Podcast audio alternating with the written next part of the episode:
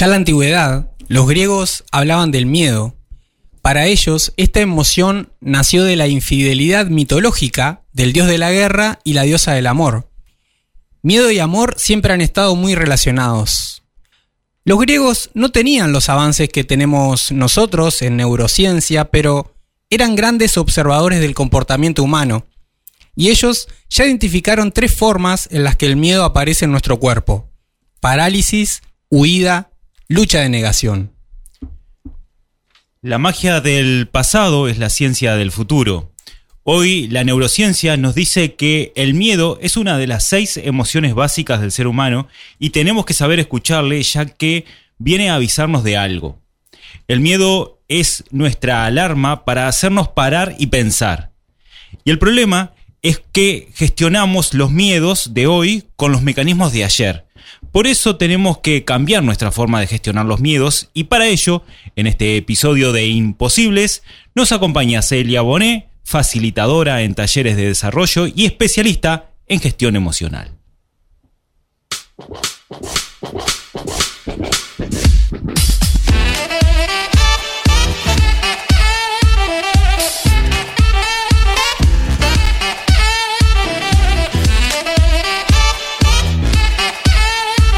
Buenas, buenas, ¿cómo están estimados amigos de Rosario FM y todos los seguidores de nuestro podcast? Bienvenidos a este episodio número 43 de Imposibles.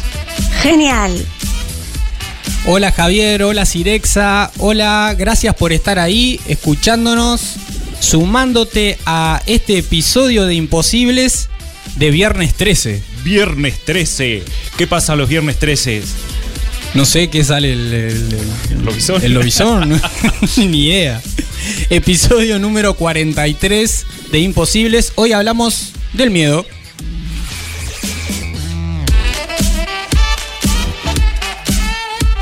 Como viernes 13 tenemos que hablar de miedo como no puede ser de otra manera. Y eso gracias a todas las empresas que nos acompañan como Inmobiliaria Grupo Gardiol, juntos haciendo muy buenos negocios. ANCAP Rosario, estamos donde más nos necesitas. Y Centro Comercial e Industrial de Rosario, un centro de servicios empresariales en permanente actualización.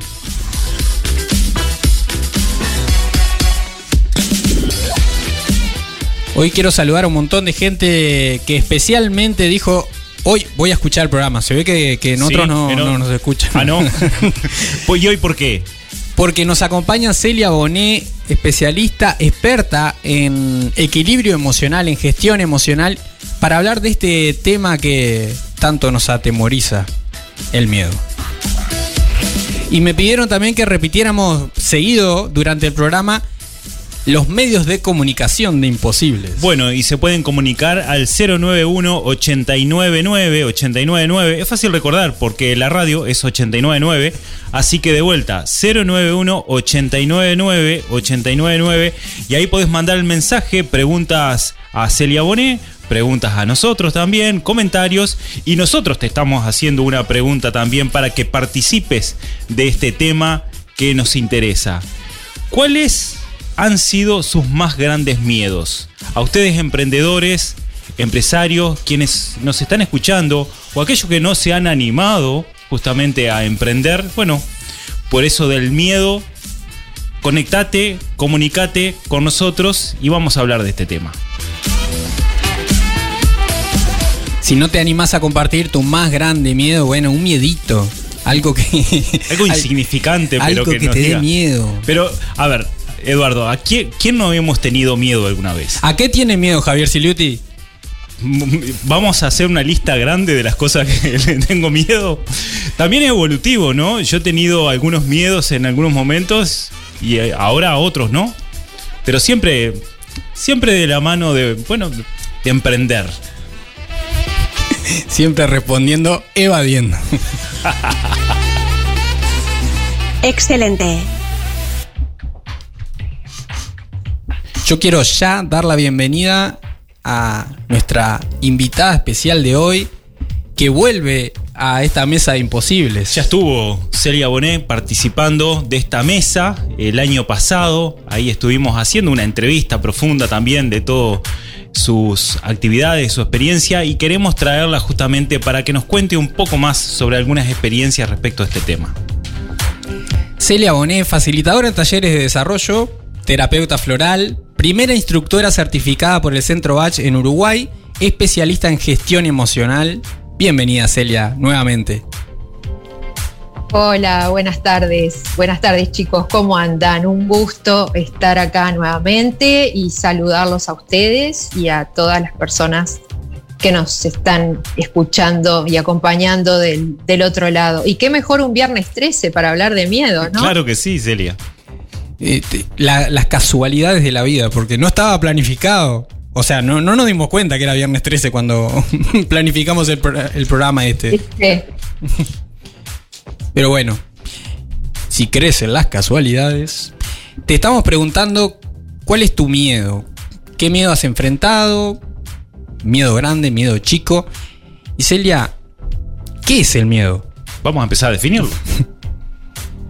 Bueno, eh, muy buena pregunta para, comenzar a charlar de esto. Bueno, como bien decía Javier hace un momento, el miedo es una emoción primaria, ¿no? Y es eh, provocada por una percepción que tenemos de, de peligro. Ese peligro puede ser real o puede ser algo que estamos suponiendo, que estamos imaginando. Puede ser algo presente, algo eh, hacia el futuro, un miedo de algo que va a pasar o inclusive un miedo que hayamos tenido en el pasado que vuelve, ¿no? Eh, a través del miedo rechazamos un riesgo o una amenaza y es una emoción que se manifiesta en todos los animales, inclusive el ser humano. Excelente. Así que no, no deberíamos como intentar escapar de algo que es instintivo es algo que, traemos, es algo eh, propio de, nosotros, de las personas, ¿no? de, los animales en general también. Eh, pero no es algo malo, o sea, cuando hablamos de miedo a veces decimos, no, qué, qué, bajón tener este miedo, o ser miedoso, o se percibe de repente la persona que tiene algún miedo como alguien débil, y no es así. ¿no? Hoy vamos a, medio a, tirar algunos mitos de esto. Este, pensemos que el miedo lo traemos desde que existimos como, como seres humanos, ¿no? A mí siempre me gusta hacer este ejercicio de pensar en el hombre de las cavernas, ¿no? Cómo era el hombre de las cavernas, qué emociones tenía. Y bueno, y el miedo era una emoción justamente muy presente porque el hombre de las cavernas tenía que salir eh, a, cazar para, poder comer, para poder sobrevivir él y su, tribu. Entonces eh, se planteaba esto, ¿no? De o ataco o huyo. Y eso era lo que, lo que determinaba el, miedo en cierta forma. Eh, el miedo hace que suba nuestra energía, ya sea para enfrentarnos a algo o para escapar de eso. Por eso cuando sentimos miedo, sentimos como eh, los químicos de nuestro cuerpo cambian. Por ejemplo, producimos más adrenalina, que es lo que nos permite estar en un estado de vigilancia. Producimos más cortisol también, a nivel químico estoy hablando, ¿no? Eh, que el cortisol es lo que va a ayudar a nuestros músculos a producir más azúcar, ¿no? Eh, y a través de esa producción de cortisol nuestros músculos se preparan para algo, o, para pelear o para escapar. Y esto que sentía ya el hombre de las cavernas, hoy también lo sentimos nosotros, pero adaptado a, a nuestra época, digamos. Los síntomas que, se sienten, si pensamos este, en los que cada uno de nosotros siente, son más o menos los mismos, ¿no? El corazón se acelera, el estómago se encoge, se nos ponen los pelitos de, punta, ¿no? Eh, más allá de nuestro control, son respuestas físicas, son respuestas que no, controlamos. Y cuando sentimos miedo, a todos nos pasa esto, en mayor o menor intensidad, pero es algo común a todos los, los seres humanos, ¿no? Y cuando Celia mm, habla de mm, justamente del hombre de las cavernas, hay que tener bien en cuenta eh, que claramente todas las emociones eh, tienen una función justamente adaptativa de manera que, mm, que, son las que impulsan al organismo a tener una conducta determinada para procesar una situación. Y por lo tanto es parte de la evolución, y eh, mencionó a los animales también que presentan emociones, a los humanos como una forma de adaptación a tratar de, mm, de tener una conducta respecto a una situación. Desarrollo empresarial y cultura emprendedora. Cosas de imposibles.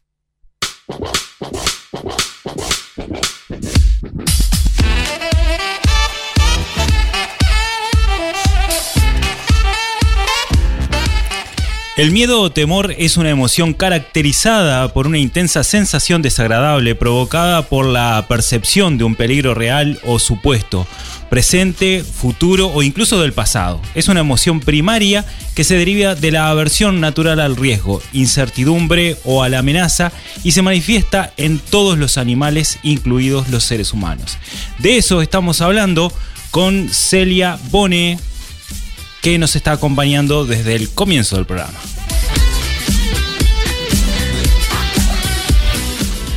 Celia, y cuando hablamos de miedo, bueno, este concepto varios emprendedores, emprendedoras, empresarios, empresarias lo manejamos en algún momento. ¿Qué tiene que ver el miedo con salir de la zona de confort? Bien, eh, bueno, salir de la zona de confort implica salir de una zona, justamente como lo dice la palabra, de comodidad, ¿verdad? Enfrentarnos a cosas que no conocemos. Yo creo que uno de los mayores miedos que tenemos las personas es justamente a darnos cuenta de que no tenemos el control de la totalidad de las cosas. Y eso es lo que nos produce miedo. Entonces, al salir de la zona de confort, nos enfrentamos a un panorama de, incertidumbre, ¿no? Tenemos más incertidumbres que certezas.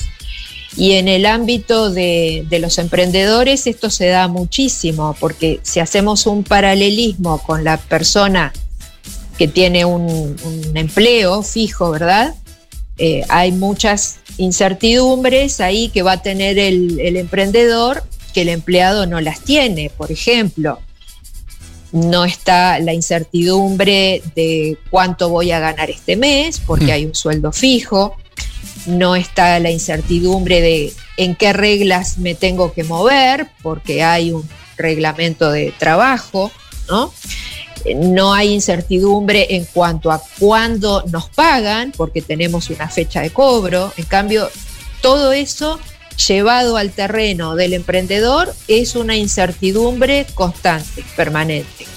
Y ese es el, temor que tiene que, vencer de alguna manera el, el emprendedor. ¿no?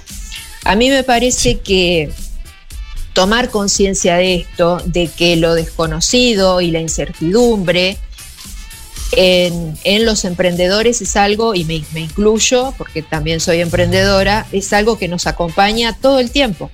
Tenemos que aprender a convivir con esa incertidumbre y con ese temor que nos puede generar el, hecho de, emprender, ¿verdad?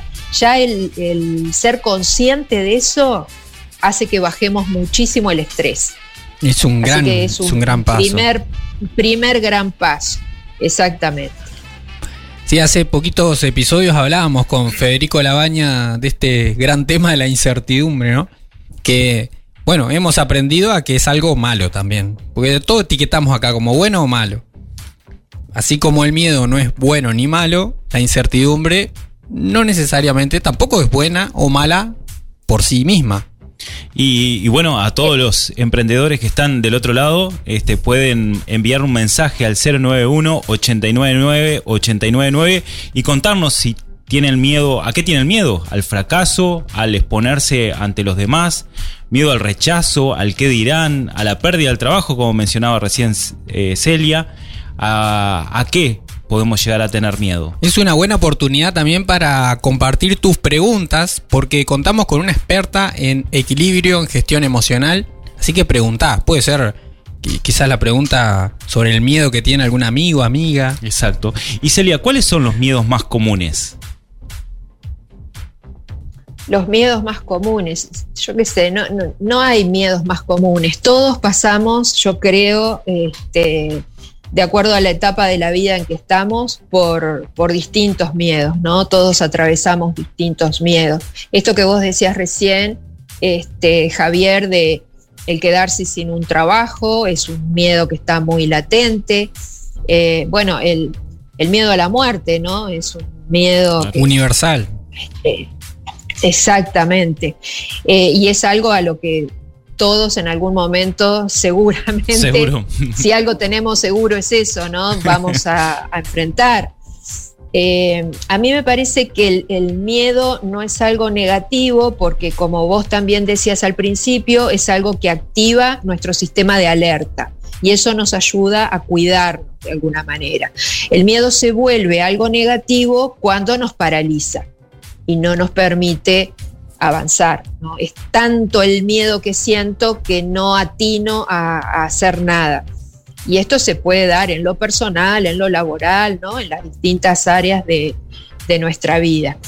Eh, yo creo que en la época que estamos viviendo, uno de los grandes miedos es a las pérdidas económicas, ¿no? Claro. Sin duda, y, y más llevándolo al, al terreno por el que siempre se preocupan ustedes, que es el de los emprendedores. El, el emprendedor tiene miedo a... Hay como, como dos grandes eh, áreas, digamos, donde se manifiestan los miedos. Una es a lo que puede pasar, a lo que puede ocurrir, y otra es a cómo yo me voy a sentir si eso ocurre. Claro. En- Entonces son dos cosas bien diferentes. Una obedece a las cosas externas, a los factores externos, que muchas veces no dependen de nosotros. ¿Ah? Entiendo. Eh, los, los cambios en el mercado, por ejemplo. Si mañana nos levantamos con un dólar a 60, obviamente que eso no lo manejamos nosotros. Y es algo que nos puede producir un miedo, de acuerdo a, nuestra situación laboral, por ejemplo, por decir algo muy, como muy básico, ¿no?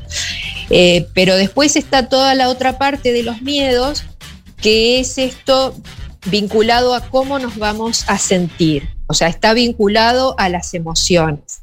Y eso sí lo podemos gestionar nosotros.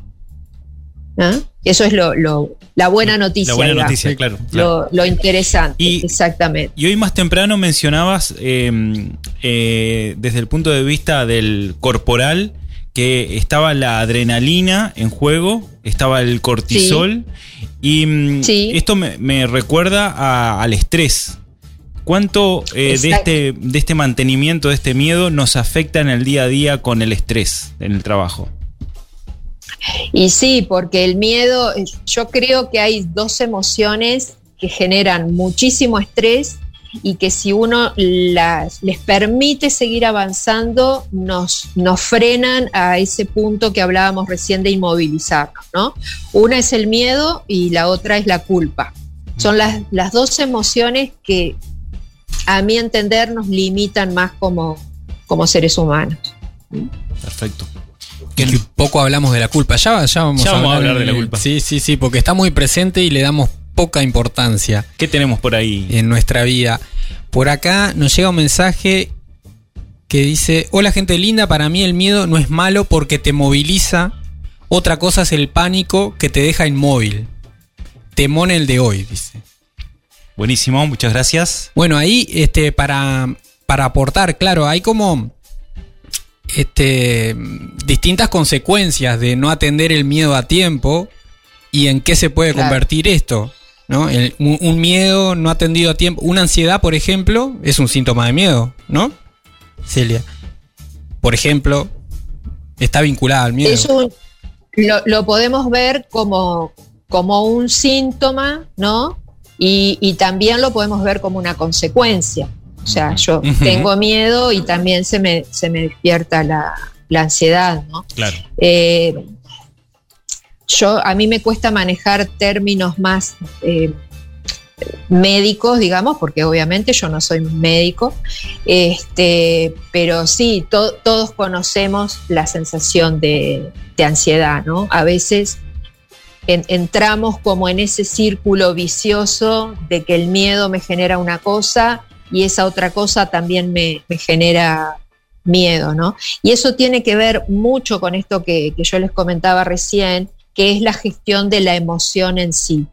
Exacto. Si yo eh, si yo atravieso la emoción, si yo me tomo el tiempo de autoconocerme y saber qué es lo que a mí me provoca temor, cómo me afecta, bueno, yo de alguna manera eso lo puedo gestionar. Lo mismo con, el estrés que, que, tú comentabas, Javier, ¿no? El estrés también, si yo conozco cuáles son mis, entre comillas, debilidades y fortalezas, el estrés también lo, lo puedo gestionar de una manera positiva y hasta beneficiosa, porque el estrés de alguna forma nos, nos impulsa hacia adelante también, claro. ¿no? si lo sabemos gestionar bien.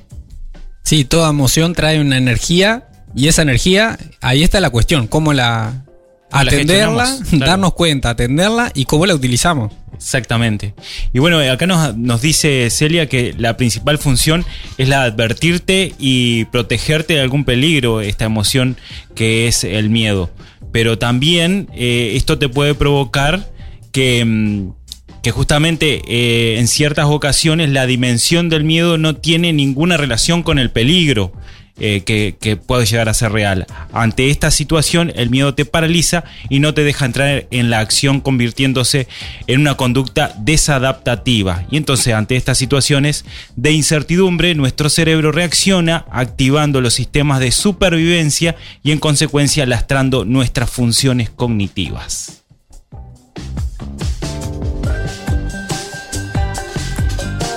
Te recordamos que si estás buscando comprar, vender o alquilar una propiedad, Inmobiliaria Grupo Gardiol te ofrece un asesoramiento profesional y personalizado, respaldado en 35 años de experiencia en el mercado inmobiliario.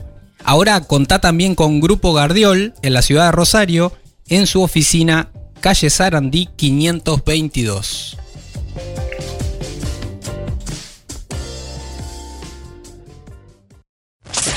Acceso a la base de datos de novedades. Nos encantaría conocer las novedades que tenés para compartir, Celia. Bueno, próximamente en junio probablemente mm, volvemos con los cursos oficiales del Centro Bach de Inglaterra sobre el sistema floral del Dr. Bach.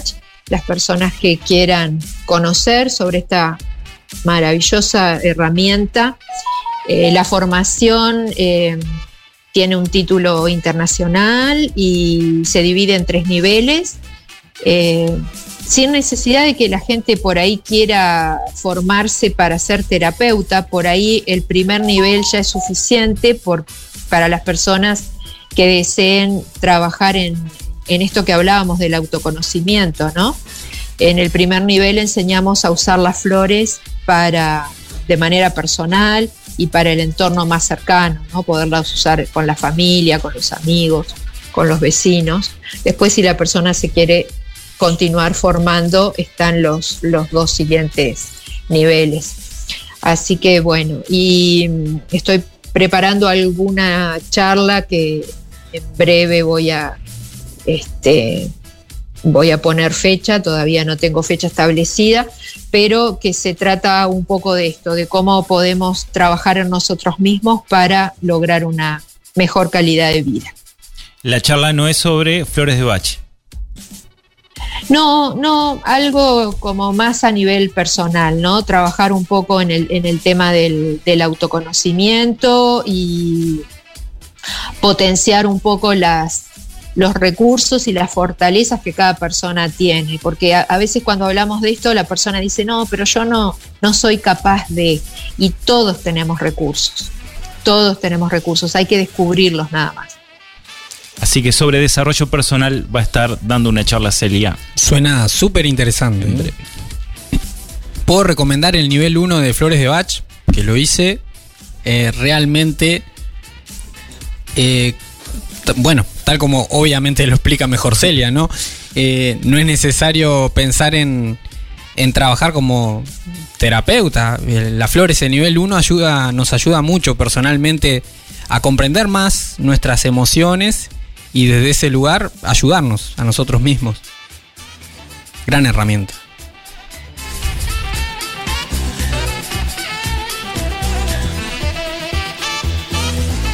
¿Y a usted que quería alguna herramienta más, Siliuti? Sí, exactamente. Bueno, ¿qué herramientas podemos compartir hoy? Contanos brevemente, Celia, ¿qué son las flores de Bach? Como herramienta. Bueno, las, las flores de Bach es eh, un conjunto de esencias florales, naturales, sin contraindicaciones que fueron descubiertas por el doctor Edward Bach hace casi 100 años y que trabajan sobre todo lo que es la parte anímica y emocional de la persona. Ayudan a, equilibrar de manera natural eh, la parte anímica emocional. A veces las personas me preguntan si es algo igual a la homeopatía. No, no es igual a la homeopatía, es similar porque trabaja la, parte de energía vibracional que tenemos, pero no es, no es lo mismo que, la homeopatía. Trabajamos fundamentalmente cuestiones emocionales. A veces hay cuestiones físicas que también mejoran al trabajar la, la parte emocional, ¿no? Y bueno, no tienen ningún tipo de contraindicación, están reconocidas por la Organización Mundial de la Salud desde 1977 eh, y para mí es una, herramienta maravillosa, ¿no? Realmente las personas que las, que las usan ganan en, calidad de vida y cada vez más eh, a los cursos, por ejemplo, cada vez se acercan más profesionales de la salud que suman las flores a, a, su trabajo habitual, ¿no? Como médicos, enfermeras, nutricionistas, psicólogos, neurólogos. Así que es una, una muy, muy linda herramienta para, para usar. Excelente, excelente herramienta. ¿Y tenemos algún libro también para recomendar? Podemos recomendar desde nuestro lugar, desde Imposibles, La sabiduría de las emociones de Norberto Levi. En este libro el autor, eh, de, de manera muy amena, comparte esto que venimos hablando, ¿no? Cómo cada emoción trae una señal específica que puede sernos útil para lo que estamos viviendo, para crecer. Por ejemplo, dice que el miedo señala una desproporción entre la amenaza y los recursos con los que se cuenta. Y, pero Levi va como un poquito más allá y también comparte como algunas herramientas prácticas, un paso a paso para aprovechar mejor nuestras emociones. Seguramente lo leyó entonces. Exacto, exacto. material, sí, sí, sí, de, de consulta recurrente. Seguinos en Facebook e Instagram. Somos imposibles.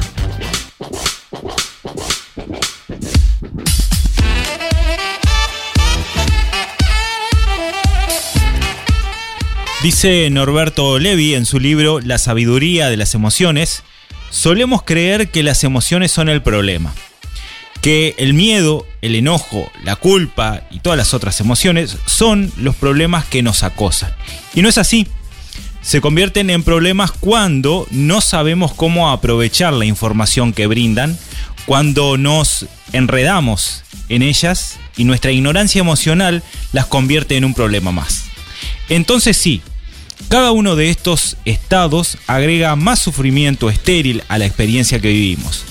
Pero, repitámoslo una vez más, no es la emoción en sí lo que perturba, sino el no haber aprendido aún cómo leer y aprovechar la información que transmite. Tomo nota de lo que dices. Compartimos entonces, a modo de resumen también, cinco habilidades emocionales básicas aplicables con uno mismo y con los demás, basado en el modelo de inteligencia emocional de Daniel Goleman. Número 1. Autoconciencia. Tomar conciencia es darte cuenta de lo que estás sintiendo.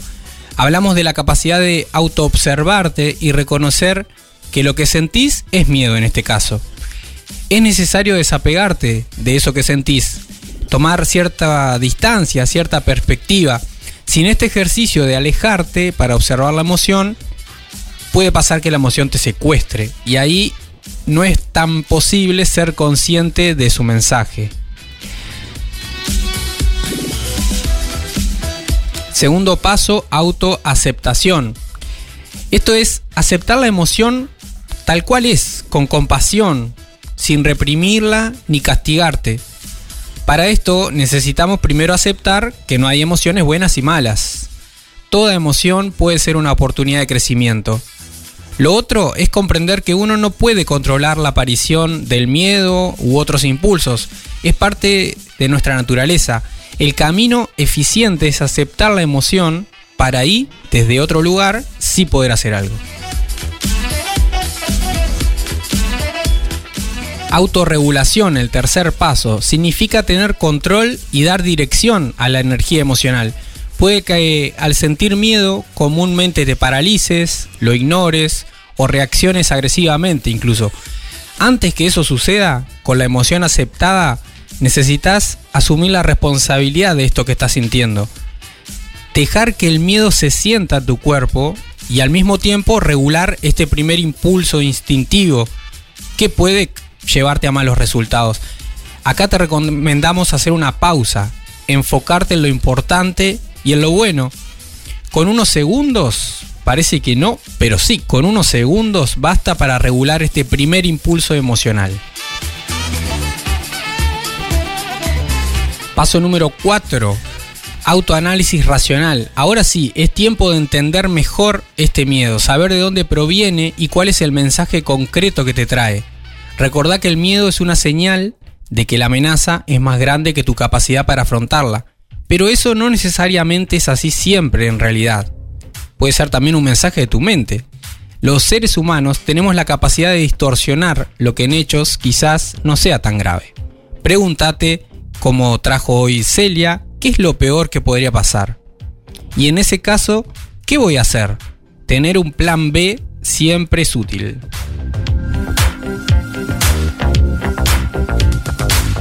Último paso en estas cinco habilidades emocionales básicas. Expresión íntegra. El último paso de una gestión emocional inteligente es decidir conscientemente qué acción vas a tomar frente a esto que estás sintiendo, frente a este miedo. En este caso puede ser aumentar tus recursos, pedir ayuda, reencuadrar la amenaza, disminuir la probabilidad de que eso suceda con una planificación, por ejemplo, o tomando en cuenta las estrategias que hoy Celia compartió con todos nosotros. Y a Celia que vamos a estar despidiendo porque nos vamos a estar yendo ya. Así que, bueno, última, última intervención, ya nos estamos yendo. ¿Qué mensaje final podrías estar dejando a toda nuestra comunidad de imposibles en cuanto a este tema que estuvimos hablando, Celia? Bueno, yo quiero mm, alentarlos a convertir los miedos en desafíos y los desafíos en oportunidades. ¿no? O sea, no se queden con esto de no puedo hacer tal cosa porque me da miedo, sino que tomen algunos de los elementos que brindamos hoy, que ojalá, espero, hayan servido para algo.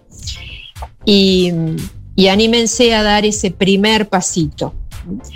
Algo que ayuda mucho, como un tip de, último momento, lo quiero dejar acá, es bajar las ideas al papel. ¿no? Cuando uno está pensando en todo lo que tiene que hacer y lo que se viene y si podré, si no podré, eso lo hacemos a nivel mental, ¿no? Entonces eso no ayuda. Lo que ayuda es agarrar una lapicera, un cuaderno y empezar a bajar las ideas al papel. No hacerlo en la computadora, hacerlo escribiendo a mano. ¿Por qué? Porque eso eh, relaciona nuestra mano con nuestro cerebro directamente, entonces la idea baja de otra manera, ¿no? Se concreta en el papel, vamos dibujando, vamos plasmando el sueño que tenemos en la cabeza, lo vamos pasando al papel, ¿no? Por ejemplo, en el caso de, de un emprendedor, ¿cuál quiere que sea ese emprendimiento? Eso también ayuda a bajar el estrés y por lo tanto a bajar el, miedo y nos ayuda a, empezar a concretar ese plan que tenemos. Así que bueno, los quiero eh, alentar a esto, a convertir los miedos en desafíos y en oportunidades. Muchas gracias por la invitación, un gustazo como siempre poder compartir con ustedes. Muchas gracias. Excelente, Celia, el, último tips. Me encantó. Este, sí, totalmente. Yo creo que, bueno, no sé Eduardo, pero en el caso mío lo utilizo muchísimo y después incluso armo eh, una, unas prioridades respecto a lo que anoté y eso me ayuda a definir algunas cosas, eh, sobre todo lo que son acciones eh, para el futuro. Así que, Celia, agradecidos de nuestra parte realmente por todo lo que nos has comentado en base a tu experiencia, a tus conocimientos y todo lo que has compartido a todos los oyentes de Rosario FM.